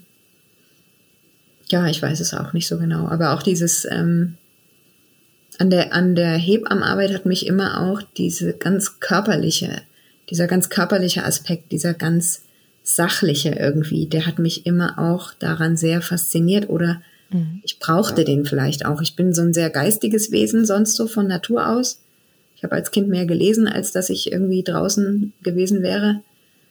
Mm, und ich glaube, ich brauche das. Also, dass mein beruflicher Alltag das vorsieht, dass ich mit so einer ganz, mit so einer ganz starken, so einem starken Realitätsbezug irgendwie mhm. ähm, konfrontiert bin immer wieder. Und das hat die Hebammenarbeit und das hat die Sterbebegleitung auch. Aber irgendwie dieses ganz Faktische, der Mensch muss beerdigt werden. Und mhm. ähm, dieses Begreifen, das ist irgendwie noch mehr das, was mich angezogen hat. Und mhm. ja. Das kann ich sehr nachfühlen. Ja. ja, also mir geht das ähnlich. Ich bin auch sehr, äh, habe einen sehr aktiven Geist und ja. schnell so in meiner Fantasie und mhm. ähm, schnell auch raus aus dem Körper. Und ähm, genau. Genau, und ich habe das auch, also sowohl die Geburt als auch den Tod meines Vaters ähm, als unglaublich körperlich empfunden ja. und ähm, und auch so dieses ja das das ist das Leben das ist Echtzeit das ist jetzt das ist die Naturgewalt der wir ausgeliefert sind und in mhm. der wir auch selber sind und unsere Natur ähm, in diesen beiden Momenten bei der Geburt und beim Tod meines Vaters habe ich das so stark wie noch nie empfunden mhm. und ähm, und auf eine gewisse Weise, also auch auf eine ganz paradoxe Art, habe ich diese Gewalt erlebt, diese Naturgewalt, mhm. der man so ausgeliefert ist, die durch einen durchgeht, man kann gar nichts machen. Ähm, ja. Und habe da gleichzeitig aber auch einen Frieden drin gespürt, weil das ist das Leben einfach. Und da steht, da gibt es keine Bewertung, da gibt es keine mhm. Interpretation, das passiert einfach. Und, ähm, und wir sind, glaube ich, wirklich sehr oft im, im, im Geist und ähm, interpretieren und ähm, bewerten und, mhm. äh, und irgendwie ja, steckte da für mich einfach so ein Frieden drin ähm, in dieser Gewalt. Also das, ja, kann ich also gar nicht wirklich in Worte fassen, aber das waren für mich wirklich zwei Momente, die, ja, die mein Leben einfach total äh, krass in dem Moment verändert haben. So.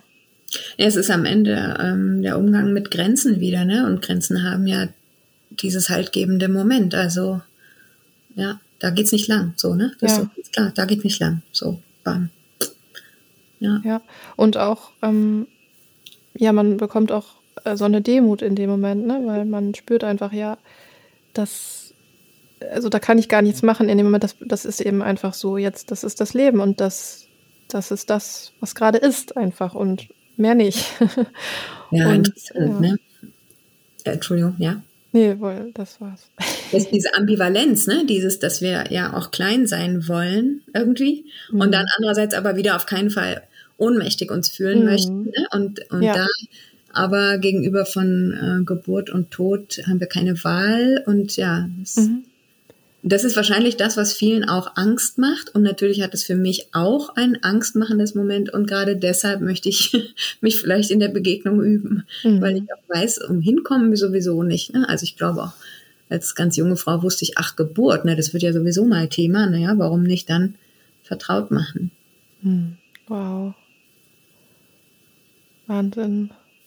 Ja, und bei mir ging es, glaube ich, auch also weil viele sagen, oh echt, könnte ich nicht oder so, ne? Also dieses, das kennt man ja, also als Hebamme und auch als Bestatterin, glaube ich, gibt's öfter mal diese Reaktion und ich merke ähm, für mich, wenn man nun mal diese Neigungen hat oder dieses Interesse, ähm, was mich angezogen hat, war auch irgendwie ein Gefühl von Freiheit. Ich kann das nicht so richtig ähm, vielleicht begründen. Aber doch als ich gerade dachte, warum wollte ich nicht Sterbebegleitung, da, das hatte in meinem Kopf auch viel mit Institutionen tatsächlich zu mhm. tun. Also ähm, und auch als ich überlegt habe, was für ein Bestattungsunternehmen, ne, als sich das so entwickelt hat, als ich Praktika gemacht habe in verschiedenen Unternehmen, habe ich gemerkt, nee, Institutionen, nee, irgendwie, mm, Ich, und ich glaube, das ist der größte Unterschied zwischen den meisten Bestattern und mir. Ne? Also, dass ich ähm, nicht mehr den Wunsch habe, eine Institution zu sein oder einer anzugehören. Mhm. Im Gegenteil. Also ich habe als Hausgeburtshebamme die Erfahrung gemacht, dass Menschen eben, genau wie diese Frau mit ihrer Zigarette, wenn sie mit mir konfrontiert sind, sich selbst nicht verlieren, weil ich nicht diese Autorität ausstrahle, die eine mhm. Institution zwangsläufig mit sich bringt, ne? Mhm. Strukturellen Gewalt, die, das ist halt so, ne? Das ist für mich ein großes Thema geworden in den letzten Jahren, ne? So. Ähm, Wie kommt es, dass das für dich so ein Thema geworden ist? Hm. Na, weil ich ein unglaublich ähm, zur Kooperation bereiter Mensch bin, im Prinzip. Und deswegen kann eine Institution mich ganz schön ähm, beschädigen, sozusagen. Das habe ich in Berlin in der Klinik erlebt. Das war eine super Klinik. Ähm, aber mein wahnsinniger Wunsch, alles richtig zu machen, ähm, hat mich da an meine Grenzen gebracht. Das habe ich im Thema Familie so erlebt, ähm, als ich mit Jesper zusammengearbeitet habe, was die Schulen für die Kinder bedeuten. Und dann war es eben im Gesundheitswesen so, dass ich das Gefühl hatte, ähm, ja, die Institutionen haben jetzt Macht irgendwie.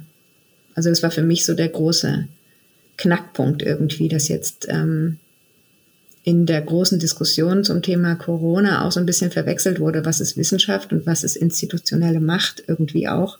Mhm. Da muss ich raus. Also ich möchte frei sein, für mich zu denken, in Ruhe zu schauen, Entscheidungen dann zu treffen, wenn ich genug Daten gesammelt habe, irgendwie und nicht so, ähm, ja, irgendwo gefangen zu sein. Und ja, Sterbebegleitung würde bedeuten, wieder ne, in Institutionen zu sein. Liegt mir irgendwie nicht so. Ich muss, mhm. äh, muss selber schauen, irgendwie. Mhm. Auch wenn mein Vater damals schon gesagt hat, die Klinik hat die breiteren Schultern, überleg dir das gut. Ja, aber wie gesagt, dieser Wille zum Kooperieren, ne, der ja auch Kindern das Leben oft schwer macht, sozusagen, ne, wenn die Umgebung ihnen zu viel abverlangt, dieses unheimlich mitmachen wollen, das, ja, habe ich gemerkt, ist irgendwie, ja, muss ich ein bisschen gucken, wo ich dann hinpasse. Und wenn ich meine eigene Institution bin, aber nur ein Mensch ohne diesen institutionellen Charakter, dann ja, bin ich unglaublich verletzlich, einerseits. Und andererseits kann das halt genau eine Chance sein, ne, zur Begegnung, dass die Menschen merken, sie können mich erreichen, so. Müssen nicht erst an der Sekretärin vorbei oder. Mhm. Naja. Ja, diese zwischenmenschliche Ebene hatte einfach viel mehr Raum dann, ne? Ja, auch wenn ich natürlich dann wieder andererseits eine Sehnsucht habe nach einer Sekretärin. Ich gebe ja noch äh, Fankit-Kurse auch und da habe ich jetzt neulich wieder gedacht, ich habe einen totalen Fehler in der Logistik äh, entdeckt oder ich hatte eine Planung gemacht und hatte eine falsche Mail geschrieben und dann hatte jemand sich einen falschen Termin äh, oder dann denke ich, oh Gott, oh Gott, ich eigentlich wäre schon geil. und dann wieder, nee, nee, nee, mm, mm, ich, ähm, nee, ich muss irgendwie da mich selbst organisieren. Und das ist halt auch dann so spannend für mich gewesen. Ne? Das, heißt, das heißt, du brauchst jetzt einen Leichenwagen. Ja, du musst jetzt ein Auto kaufen. Du musst jetzt einen Leichenwagen kaufen. Krass. Also das war für mich so, ne? Boah, echt jetzt? Muss doch anders gehen. Dann habe ich noch rum und so und dachte, es muss irgendwie anders gehen. In Berlin geht's anders. Dann habe ich aber kein Vorunternehmen gefunden, was wirklich hier irgendwie, wo das, ne, wo ich dachte, so könnte es gehen. Dann habe ich gedacht, gut, jetzt musst du ein Auto kaufen. Ich wollte nie wieder ein Auto kaufen. Ja, ich ein Auto gekauft. Wahnsinn. Und das ist aber auch total cool. Das ist ja so ein schöner Prozess. Ich habe dieses Auto gekauft, was für mich mega aufregend war, wirklich. Also, und da musste ich dann nach Essen fahren und einen Transporter abholen. Und ich bin nie große Autos gefahren, schon gar nicht welche, wo man nicht hinten rausgucken kann. Ja, das hasse ich. Habe ich nochmal eine Fahrstunde genommen. Auch das, diese Fahrstunde alleine, das war mir auch total cool. Also deswegen mag ich irgendwie diesen Weg so. Und dann habe ich gedacht, oh Gott, ich habe ja keine Garage, ich muss dieses Auto hier im Hechtviertel einparken. Ich kann doch so ein Auto nicht einparken. Dann hatte ich diese Fahrstunde genommen, dachte, das wird schon irgendwie gehen. Und dann habe ich gedacht, gut, du hast keine Garage, du musst das hier hinstellen. Die Leute sagen, wieso hast du, hat ein Freund hat gesagt, wieso hast du jetzt so einen schnöden Transporter gekauft hier für dein individuelles Konzept? Dann habe ich gedacht, hm, der muss ja nicht so schnöde bleiben. Vielleicht kann der ja auch schön werden. Und dann habe ich meine zwei Nachbarinnen gefragt, ob sie nicht ähm, Kunst draufbringen wollen auf dieses Auto. Und jetzt fahre ich hier ähm, ja, geschmückt mit der Kunst meiner beiden Nachbarinnen durch die Gegend und finde das ehrlich gesagt ganz toll. Wow, wie toll. Haben die da drauf gesprüht oder gemalt? Nee, nee, äh, wir haben dann halt zusammen überlegt und hin und her und dann habe ich noch eine Firma involviert, die Macher heißen die hier in Dresden halt irgendwie und das ist auch äh, eine Frau, die da ähm, das Sagen hat und die war auch ganz angefixt und wollte dann auch mit überlegen und dann haben wir ähm, die Kunst digitalisiert und auf eine Folie gebracht und die haben die Folie dann auf das Ah. Auto geklebt. Wow. Genau. Oh, das würde ich ja gerne mal sehen. Gibt es davon Mhm. Fotos? Ja, auf Instagram ist das, das ist sozusagen das Bild von der Kunst, was da dieses vielbildige ist. Ah, Mhm. cool. Genau, Ja, das, das- ist das, was meine Nachbarinnen gestaltet haben. Mhm. Auf, auf der Webseite auch, muss man ein bisschen suchen, findet man das Auto. mhm. Genau. Cool. Ja, das werde ich auf jeden Fall auch verlinken in den Show Notes. Deine Seite und Instagram. Hm. Super. Also das meine ich mit der Prozess gefällt mir so gut, ne? dass ich dann mit den Nachbarinnen zusammengesessen habe und als wir dann eine Idee hatten, hat es mich so gekribbelt überall, dachte ich, okay, irgendwie geht's hier noch weiter. Also ich muss noch ein bisschen weitergehen. Und dass ich das, das meine ich dann mit, mit alles selbst entscheiden oder nicht Teil einer Institution sein. Ich konnte das dann entscheiden, dass ich dafür jetzt Geld ausgebe. Und, und so, also das fand ich irgendwie so schön, dass ich jeden Schritt so selbst, es war eine Zeit lang gab es eine Freundin, die mitgehen wollte. Und das hat mich eigentlich ein bisschen überfordert. Das habe ich aber nicht gleich kapiert, weil es hatte ja auch so was Reizvolles, ne? Zu zweit, mit zwei, also mit ihr zusammen das zu machen. Mhm. Aber dann habe ich gesagt, oh, ich habe jetzt einen Namen oder ich möchte jetzt die Webseite gestalten. Und dann hat sie immer gesagt, oh, aber wir sind noch nicht so weit und so. Und letztlich kam raus, sie ist überhaupt nicht so weit, insgesamt nicht sozusagen und hat sich dann daraus verabschiedet und ich habe total geheult erstmal, aber eigentlich ist es auch toll, also weil dann kann ich halt wirklich sagen, das mache ich jetzt und das, dann kann ich mich so eingrufen mit eben zwei Künstlerinnen und ähm, ne und mh, die vielen Jahre Team, das war dann auch irgendwann irgendwie genug. Also ich habe leidenschaftlich dieses Team mitgestaltet vorher und es gibt kein besseres Team auf der Erde. Also es war wirklich auch eine ganz, ganz, ganz tolle Zeit und trotzdem merke ich, ähm, das ist jetzt auch toll, so direkt an meinem Puls sein zu können, meine Entwicklung mit der beruflichen zu verknüpfen ne, und zu beobachten, wie sich das entwickelt. Aber ich muss mich nicht noch für jeden Schritt absprechen. Das ist irgendwie auch, auch sehr schön. Mhm. Kann ich ja auch ganz flexibel auf die Wünsche der Leute, ne? Und ähm, wann die können oder ja, ach, dann hole ich den Sarg halt ab oder ne, ach so, na, dann, ja genau, fahre ich halt nach Berlin ein Baby holen oder ne, so, ich, das kann ich halt alles selber entscheiden und bin dadurch auch irgendwie schnell und ja. Mhm. Wow. Ähm, ich würde gerne noch mal einmal kurz zurückspringen, weil mich das irgendwie auch, ähm, ähm, also weil ich das auch total spannend fand, als du erzählt hast von deiner Zeit, ähm, von deiner Krise als Mutter Mhm. und dass du dann Jesper Juhl entdeckt hast und das auf einmal für dich eben ähm, die Hilfe war, die du gebraucht hattest und all die Ratgeber äh, nicht geholfen haben. Könntest du da noch mal kurz ähm, erzählen, was genau dir da gefehlt hat und was, was dann, was sozusagen das passende Puzzleteil war, was dann dazugekommen ist über Jesper Juhl?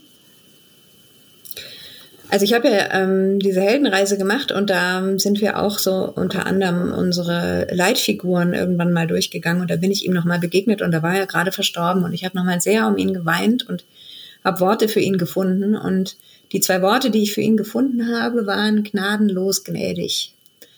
Also der Jesper war gnadenlos im Hinschauen Mhm. und man hatte keine Chance, wenn man Teile von sich zudecken wollte, weil ne, so ging das eben nicht. Die Begegnung war gnadenlos offen. Also ich saß vor ihm und er konnte in mir lesen. Und wenn ich mich nicht hätte konfrontieren wollen, hätte ich auch gehen können, so. Mhm. Und in diesem alles sehen war er dann eben gnadenlos gnädig auch. Also es war alles menschlich. Es gab nichts, was nicht, was er nicht schon erlebt hätte. Ähm, und dieser Fels, der er da in meiner Brandung war, also dass ich ihm erzählen konnte, mein fünfjähriger Sohn möchte nicht mehr leben. Ähm, und der konnte ähm, das drehen für mich. Das war, das war toll. Also das, ist ja immer auch ein Stück Projektion. Ne? Ich habe da in ihm was gefunden, hat mich auch an meinen Vater erinnert, zu dem ich keinen Kontakt haben konnte in der Zeit oder nur sehr wenig und nicht keinen guten Kontakt. Ähm, sicher war das auch ein Stückchen Projektion. Der nimmt mich total an, aber es war auch ein Stück weit so, ähm, ich habe danach auch gemerkt, wie das sich verhält. Also in meinen Kursen, diese Fankit-Kurse, die ich gebe, die haben mir dann auch beigebracht, wenn ich so viel über Leute erfahren darf, dann bewerte ich auch wirklich nicht mehr. Ich mache das auch nicht mehr. Also mhm. ich, wenn ich die Wege sehen darf, wie Menschen dahin kommen, wo sie sind, dann ist ja, also andere zu bewerten, ist eine Ersatzdroge irgendwie. Das ist ein Ersatzkontakt. Das mache ich, wenn ich nicht in direkten Kontakt kann. Wenn ich aber von den Menschen erfahren darf und sehen darf, was sie wirklich bewegt, dann ist nichts banal, nichts, ja, also eine Wertung, äh, also eine Wertung ist, ist dann immer falsch irgendwie. Mhm. Weil wir dann ja mitgehen und wissen, das hätte uns auch passieren können. Ne? Also ist so, wenn du wirklich mitgehst. Und das hat er halt ein Stück, ja, das hat er irgendwie gemacht. Er war wirklich für mich da und das ähm, Gefühl bei den meisten anderen war doch, dass man dann sich in irgendwelchen Aktionismus flüchtet, wie man was verändern kann oder so. Und was ich halt dort bei ihm gelernt habe, und das ist wahrscheinlich das, was jetzt auch so wiederkommt, das Einzige, was anderen Menschen wirklich hilft, ist dieses einfach Dasein und nicht sofort sagen, ja, dann machen wir jetzt das und dann machen wir das und dann machen wir das. Mhm. Also die meisten Ratgeber, die ich vorher und nachher gelesen, also danach habe ich dann nicht mehr viele andere gelesen, aber ähm, Ratgeber geben ja Rat. Mhm. Und was du aber erstmal brauchst, ist ja jemanden, der dir sagt, ah, so ist es. Mhm. Okay, das ist krass. So ist das. Okay. Dass du quasi jemanden hast, der sich neben dich setzt und da ist. So ist das gerade dein Leben. Du hast einen fünfjährigen Jungen, der mit seinem Vater Schwierigkeiten hat und mit der Welt und sich selbst und äh, du hast keine Zeit für den, weil du hast zwei kleine Kinder und Eins davon ist äh, behindert, ja, so. So ist das. Und so ist das. Und wenn man diese, diese Ruhe erreicht, dann kann man erst kreativ werden. Und nur wenn es mein eigenes ist, dann kann es ja was werden irgendwie. Mhm. Und das hat er mir immer wieder. Also wir sind dann einmal auch, äh, wir mussten ja als Familienberaterinnen üben. Also sollten auch bitte Familien kommen. Und es wollten ja auch ganz viele, so auch ich. habe gesagt, gut, ich bringe meine Familie, damit jemand an uns üben kann. Äh, durfte ich mir einen in der Runde aussuchen, die uns beraten sollte. Aber natürlich saß er dahinter und hat letztlich auch übernommen. Und meine Frage war, oder unsere als Familie war, wie können wir das hier äh, aushalten, gestalten? Der Mika schmeißt bei jeder Mahlzeit mit seinem Teller. Er isst nur Brei und der ist dann falsch rum gerührt und dann fliegt der Teller. So, und je nachdem, wer da sitzt, kriegt eine Ladung Brei oder Joghurt in den Kopf geknallt oder auch den Löffel. Ähm, was ist zu tun? Was machen wir hier? Ja. Und da hat der Jesper gesagt, Joghurt, weiter Joghurt. Es wird kommen, es wird kommen, dass er ihm auf den Keks geht. Ihr bleibt dabei, es ist gut. Er will Joghurt, er kriegt Joghurt, ist gut. Und ich konnte ab da allen Physiotherapeuten, Ergotherapeuten, ich hatte sowieso nicht viele gesucht, weil ich ja Gott sei Dank holländisch geprägt war, äh, gesagt habe, nee, ich muss mit dem kuscheln, ich bin die Mutter. Und in diesem Weg hat der Jesper mich total bestärkt. Mhm. Ich bin die Mutter. Ich fördere meine Kinder jetzt nicht. Nee. Und wieso überhaupt? Der darf ja behindert sein. Oder etwa nicht. Also muss ich den jetzt hier fördern. Oder darf der so sein, wie der ist? Mhm. Und dann habe ich gesagt, ich kuschel mit dem. Ich gehe einmal in der Woche zur Physiotherapie. Die kann ja meinetwegen mit dem was machen. Ich kuschel. Weil das ist sowieso nicht viel Zeit, die ich zum Kuscheln habe. Ich muss ja nämlich füttern, das ist aufwendig. So, und den Rest der Zeit kuscheln wir. Und wenn der sich nicht entwickelt, dann entwickelt er sich nicht. So. Der hat sich super entwickelt. Ne? Ich habe dann, als der später ähm, in eine, der ist in ein Internat gezogen, also in eine Waldorfschule für Menschen mit geistiger Behinderung mit Heimplätzen oder Internatsplätzen, wie man es nun nennen will. Und dort haben die äh, gesagt, der Mika ist ja der Einzige, der lesen kann bei uns in der Gruppe. Und da war ich fassungslos. Da war ich echt fassungslos. Ja, das gibt's doch nicht. Wie kann denn das sein? Und das kann sein, weil wir halt gekuschelt haben und weil wir eine Lesefamilie sind, ne? Und weil er gesehen hat, alle lesen. Und weil ich ihn zur Logo auch gebracht habe, dann irgendwann, als Physio vorbei war, habe ich gesagt, gut, der kann jetzt bald laufen, dann machen wir jetzt Logo und dann haben wir abgewechselt und haben nicht mehr Physio, sondern dann Logo gemacht, aber eben nicht gleichzeitig, sondern nur ein was, wo die Leute für mich auch eine Begleitung waren. Und darin hat der Jesper mich so bestärkt, dieses sei du selbst, dann regelt sich der Rest irgendwie und mhm. Runterfahren, runterfahren, nee, nicht mehr machen. Weniger ist gut. So kleine Dinge waren das, ne? Also und Verantwortung den Kindern, das hieß es ja bei Mika auch, ne? Gib ihm die Verantwortung, lass ihm die. Er will Joghurt, kriegt er Joghurt. So. Und der Große, da waren es halt andere Dinge, ne? Wenn der sich nicht mehr Sachen anziehen will mit fünf, das können Fünfjährige entscheiden. Ja, gib ihm diese Verantwortung, die er da einfordert, lass ihm die. Und dann kannst du für die sorgen, die man nicht los wird als Erwachsener. Und das ist die für die Atmosphäre. Und die für die Qualität der Beziehung, die für dich. Die kann dir keiner abnehmen. Und das waren so Dinge, die habe ich ja nicht nur für meinen Abendbrotstisch gelernt beim Meersbau oder mit dem Meersbau, sondern die habe ich, ich habe dadurch auch wieder Kontakt zu meinem Vater gefunden. Also ich habe meinen Vater erreicht, nachdem ich mit Jasper Zeit hatte und ihn auch auf meinen Vater ansprechen konnte. Und ja, das sind am Ende die existenziellen Themen. Ne? Hm. Ein halbes Jahr bevor mein Vater starb,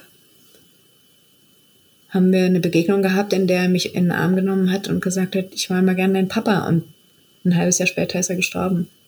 Das war das letzte Mal, dass ich ihn gesehen habe. Und so trifft sich das alles, ne? Der Jesper, der Tod. Wow, was für ein Geschenk. Ja, und irgendwie, also ich finde das ambivalent, dieses, ähm, ich komme ohne Plan zu den Familien jetzt, wenn die jemanden verloren haben. Es ist insofern ambivalent, als ich so verletzlich bin. Ne, ich habe nicht noch ähm, drei Männer dabei, die tragen, fahren oder so. Oder halt Räumlichkeiten, die abbilden, wer ich bin und wie das bei mir läuft, sondern ich komme nur und gleichzeitig denke ich, ja, das ist es aber auch. Also Am Ende ist es das, jemand, der da ist, den Blickkontakt aushält und sich halt neben dich setzt und sagt, okay, so ist das. Und dann kommt ja in uns der Impuls, ne? Was wollen wir jetzt machen? Ja, ich finde auch, dass ähm, das ist so wertvoll, ähm, ein Mensch, der das einfach aushält, ne? Deine Gefühle aushält und auch deine Unsicherheit oder eben auch Ambivalenz aushält. So und ähm, und du weißt, dass er das aushält, das öffnet so einen Raum. Das ist wirklich, habe ich auch bei, bei der Bestatterin so empfunden, mhm. ähm, die uns begleitet hat. Das, äh, ja, das, das hat echt so einen eigenen Wert einfach. Und das ist deshalb für mich ambivalent, weil das heißt ja, hm, naja, ich, ich bilde mir ein, dass ich was wert bin. Ne? Also so, und das ist am Ende auch ein Thema der Wechseljahre und der Frauen überhaupt und der Menschen überhaupt. Ne? Was bin ich wert? Oder kann das wirklich was wert sein, dass ich einfach nur da bin? Ja, so. Mhm. Das ist schon. Ah. Meine Mentorin, äh, die ich mir dann gesucht habe, ähm, die habe ich gefragt, was brauche ich für diesen Weg? Was glaubst du? Die hat gesagt, also du suchst dir jetzt noch eine Weiterbildung bei der Franziska Mauer und dann äh, brauchst du nur Geschäftsbegleitung, also hier für, für dein Geschäft, ne? Sie zahlen. Mhm. So, das mhm. ist das, was oft so Leute nicht so gut können. Mhm. Und da bin ich zu meinem Steuerberater, den ich ja auch schon jetzt ganz lange habe, gegangen, habe gesagt, so brauche ich, ja bitte sehr. Und da geht's dann tatsächlich auch wieder um diesen Punkt. Und der sagt, ja, das sind Sie wert, was wollen Sie denn?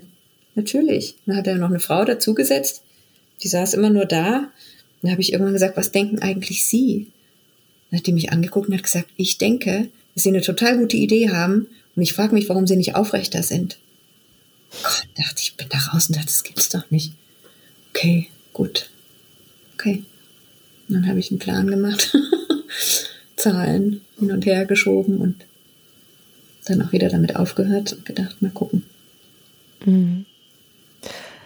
Oh, das finde ich übrigens auch ein super spannendes Thema. Ähm, ne, Tod und Finanzen. Ja. Das sind ja beides auch äh, Tabuthemen. Und wenn die dann auch noch zusammenkommen, ja.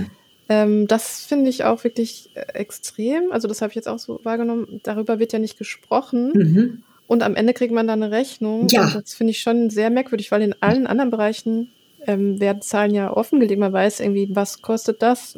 Alles Ja. hat irgendwie ein Preisschild oder so. Mhm. Und ich kann mich in Ruhe entscheiden. Und das ist auch gar nicht moralisch verwerflich, wenn ich irgendwie ein günstigeres Angebot Ja, nehme oder so. ja. Aber in dem Bereich ist das ja total tabuisiert. Ne? Ja. Also, wie erlebst du das? Naja, auch super spannend. Und ich habe das Gefühl, das ist auch ein Thema, was ich für mich lösen muss jetzt eben.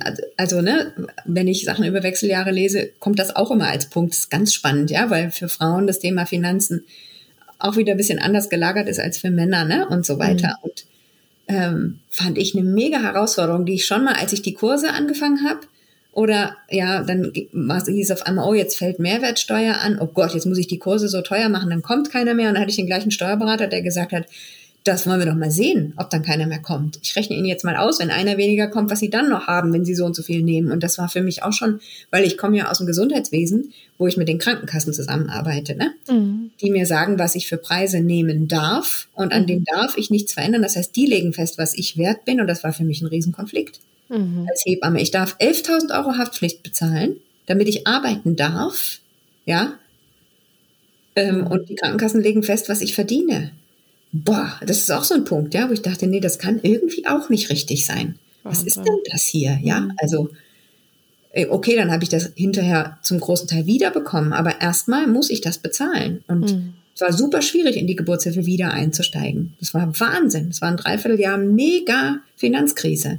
So, und das hat mich am Ende auch vorbereitet darauf zu sagen, okay, wenn ich jetzt als Bestatterin arbeiten will, ich muss einen Preis direkt auf die Webseite setzen. Ich halte das sonst nicht gut aus. Ich, das ist auch sowas, ne? Wenn das dann die ganze Zeit tabu ist, bis ich am Ende eine Rechnung rausschicke und dann sehe ich die Leute nie wieder. Nee, das, das kann ich nicht. Ich, dann habe ich mir ja ganz viele Webseiten angeguckt. Und äh, in Berlin ist es üblich, dass Preise auf der Webseite stehen. Dachte ich, das ist auch interessant, ja. Und dann habe ich das auch genau so gemacht und habe gedacht, wenn die Leute dann nicht kommen, werde ich es ja merken. Mhm. Ich habe ja den großen Vorteil, dass meine Teamkolleginnen gesagt haben, du machst ein Sabbatjahr und wenn das Neue nicht klappt, kommst du wieder. Das heißt, ich konnte wirklich sagen, ich probiere das jetzt mal aus. Ich schreibe da Preise auf meine Webseite und entweder es gibt Leute, die wollen das bezahlen oder nicht. Ich habe keine Ahnung so richtig, was die anderen wirklich nehmen. Ne? Also ich habe mir zwar tatsächlich auch von Freunden Rechnungen schicken lassen. Kann ich bitte mal die Rechnung sehen von deiner Bestatterin als dein Vater und so weiter. Ähm, und habe mich schon da orientiert ne? und habe gemerkt, es ist ganz schlecht zu vergleichen. Die einen Bestatter ähm, sagen, äh, der Sarg kostet äh, 1000 Euro, obwohl er nur äh, 200 gekostet hat und da verstecken sie ihre Beratungskosten drin ne? und die anderen machen es anders. Das heißt, es war eine lange Forschungsreise, die ich da äh, gemacht habe und am Ende habe ich gedacht, so alles zusammengenommen, meine Planung, ich mache jetzt hier Zahlen, stelle die da hin auf die Website und ich habe den Eindruck, dass das jetzt auch für die ersten Konflikte hier in der Bestatterwelt in Dresden sorgt. Also ich habe jetzt eine Anfrage tatsächlich von jemandem, ich weiß es nicht, das äh, will ich jetzt nicht vorwegnehmen, aber ich habe den Eindruck, dass die Finanzen damit reinspielen, ne? dass ich das halt anpiekse, auch dieses Tabu und auf meine Webseite einfach Preise Mhm. draufstelle. Das heißt ja am Ende, ich übernehme die Verantwortung. Ich nehme dieses Geld, ich sage das vorher und das nehme ich auch hinterher. Und ich habe jetzt schon bei den ersten Begleitungen gemerkt, es war knapp kalkuliert. Wahrscheinlich muss ich das ändern. Mhm. Ja, aber ich trage die Folgen. Na, dann habe ich mich verkalkuliert. So, das war ein bisschen wenig, weil ich hatte so viele Ausgaben. Hm, da blieb nicht so viel übrig. Gut, aber das ist meine Verantwortung. Ne? Da habe ich dann gemerkt, hm, okay, sind Anfänger-Dinge. Ne? Und, und gleichzeitig ähm, hatte ich tierisch Schwierigkeiten, das überhaupt so ins Netz zu stellen, weil ich weiß, es gibt ganz viele Bestatter, die die Babys so mitmachen. Also ich will überhaupt Geld, ne? Das, dafür, dass ich, und das ist auch unzumutbar. Wir haben in der Zeit, als ich gerade angefangen habe, äh, aber noch Hebamme war, ähm, eins unserer Babys an den plötzlichen Kindstod verloren. Und ich war so froh, dass ich jetzt nicht die war, die den Leuten Geld abknöpfen musste. Da habe ich noch gedacht, das geht doch gar nicht, das kann ich nicht. Und jetzt merke ich aber, so ist es ja. Es kostet Geld. Also und wenn die Leute das nicht bezahlen, dann muss ich es bezahlen, weil es kostet Geld, die Kühlung zu benutzen, es kostet Geld, ein, ein Grab ausheben zu und so weiter. Ne? Also es ist halt so, es kostet alles Geld. Ein Sarg kostet Geld. Je mehr sie selber machen, desto weniger. Das ist halt auch, naja gut, ich glaube, wir können jetzt noch drei Tage weitersprechen, ne? aber dein Zeitbudget wird langsam sich dem Ende, Ende nähern. Also auch Redner, ne? so äh, bezahlt man jetzt, mietet man sich noch einen Redner dazu, ja oder nein, dann muss man den auch nutzen, während ich halt mit der einen Familie dann dahin gekommen bin, zu sagen, okay, ihr wolltet, dass ich eine Rede halte. Ich habe sogar eine geschrieben, aber noch cooler fände ich eigentlich, ihr würdet mir was geben, was ich vorlese. Mhm. Dann nach einigen Tagen ähm, war das auf einmal doch okay. Und dann konnte ich das einfach in der Tasche lassen, was ich geschrieben hatte. Ist schwierig, wenn man einen Redner bezahlt hat. Mhm. Dann zu sagen, wir wollen sie doch nicht. Alles verknüpft, ne? wow. ne? Das Geld ja. und, die, und der eigene Weg und jeder einzelne Schritt und da könnte man jetzt auch eine ganze Folge draus machen. Ja. ja. Ja, Wahnsinn. Ach, danke, dass du uns da so einen Einblick gewährt hast, so in deine Prozesse und in deine Gedanken. ja, wo du gerade uns sagst, wird mir gerade erst wieder klar, wie groß das Fenster vielleicht ist, in das ich hier gesprochen habe. ja, ich habe zwischendurch auch vergessen. ja, oh Mann, ja, vielen, vielen Dank. Also ich bin echt sehr beeindruckt, also ähm, und auch sehr berührt von deinem Weg und ich bin gespannt, wie sich das entwickelt und Vielleicht können wir ja irgendwann nochmal sprechen. Ähm. Ich danke dir fürs Zuhören, weil das ist ja so Dinge, die man dann plötzlich ausspricht oder in Zusammenhang setzt beim Sprechen. Das ist so wie eben selber laufen. Ne? So, da bin ich jetzt gerade ja wieder ein Stück gegangen auf meinem Weg und du mit deinen Fragen hast die Lupe auf bestimmte Stellen gehalten und so bin ich dem Jasper nochmal begegnet und meiner Dankbarkeit. Doch mein Papa, und was ich alles von dir noch hören wollte, das habe ich jetzt nicht gehört, weil ich mich da darauf eingelassen habe, selber zu sprechen. Hm. Ja, vielen Dank für dein Vertrauen. Ja, danke für dein Interesse. Ich bin gespannt, was daraus wird. Ich muss es mir ja nicht anhören, ne?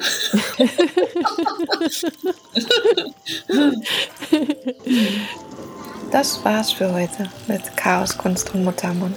Der Podcast für Kreative. Freue mich, wenn ihr das nächste Mal wieder dabei seid.